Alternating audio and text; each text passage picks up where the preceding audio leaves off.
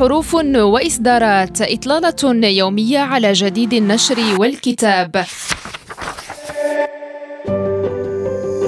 حروف وإصدارات رحلة في عوالم الثقافة والفكر والآداب وحقول المعرفة المختلفة.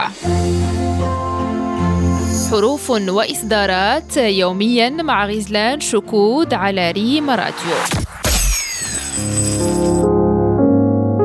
مستمعينا الكرام أهلا بكم إلى حلقة جديدة من حروف وإصدارات. عن مركز التهيئة اللغوية التابع للمعهد الملكي للثقافة الأمازيغية صدر حديثا كتاب بعنوان القاموس الأمازيغي الفرنسي لهجة فيجيج لمؤلفه الباحث محمد ياعو وجاء في تصدير الكتاب أن هذا العمل الصادر في 965 صفحة من الحجم المتوسط موجه للباحثين والمستعملين المهتمين بالأمازيغية بصفة عامة. وحسب المصدر ذاته فإن مصطلحات القاموس مستقاة من لهجة فيكيك شرق المملكة وهي متغير لساني يشكل جزءا من مجموعة زنيت على غرار لهجات إيش وإتشغدوش في المغرب وبوسموغن وتيمومين ومزاب ورخالة في الجزائر. وقال مؤلف القاموس لبرنامج حروف وإصدارات إن هذا العمل يعد ثمرة عشرين سنة من العمل وهو مشروع قام على عمل فرد واحد وليس فريق بحثي كامل.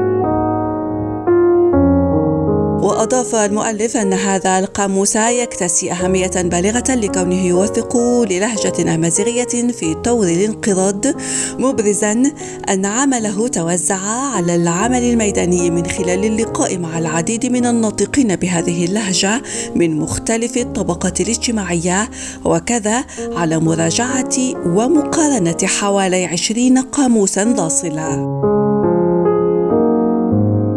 وتعليقا على الإصدار قال فؤاد ساعة الأستاذ بشعبة الدراسات الأمازيغية بكلية الآداب والعلوم الإنسانية بالمسيك بالدار البيضاء.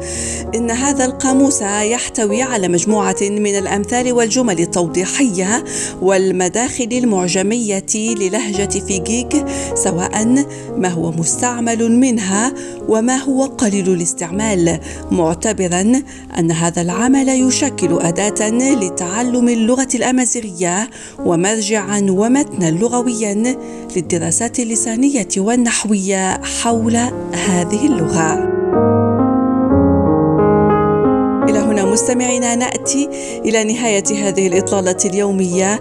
موعدنا في حلقة جديدة مع إصدار جديد على ريم راديو. إلى اللقاء.